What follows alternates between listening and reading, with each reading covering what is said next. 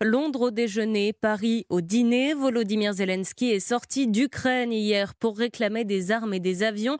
Reçu par le Premier ministre britannique Rishi Sunak, il s'est ensuite rendu à l'Elysée pour rencontrer Emmanuel Macron mais aussi Olaf Scholz, le chancelier allemand.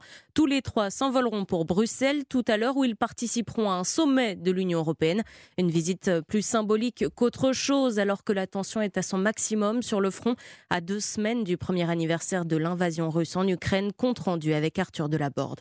Avec sa tenue militaire kaki devenue emblématique, Volodymyr Zelensky remonte seul à pied la cour d'honneur de l'Elysée devant la garde républicaine et dès son arrivée aux côtés d'Emmanuel Macron et d'Olaf Scholz, il réclame des avions de combat et de l'armement lourd. Nous avons peu de temps.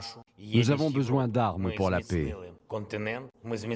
Tout en ne fermant aucune porte, le président français lui temporise sur cette question des armes. La Russie ne peut ni ne doit l'emporter. Aussi longtemps qu'elle attaquera, il sera nécessaire que nous poursuivions, adaptions, modulions le soutien militaire nécessaire à la préservation de l'Ukraine et de son avenir. Pas de réelles annonces donc, le but de cette visite est surtout d'ordre symbolique pour montrer sa proximité avec son homologue ukrainien. Emmanuel Macron le tutoie. Ton courage, ta lucidité et ton engagement impressionne. Sur le plan politique, la venue de Volodymyr Zelensky à Paris est importante pour Emmanuel Macron. Elle lui permet de se placer comme son interlocuteur principal au sein de l'Union européenne. Arthur Delaborde et du côté de Moscou, la colère ne redescend pas. Le Kremlin promet une réponse sanglante si l'Occident livre des avions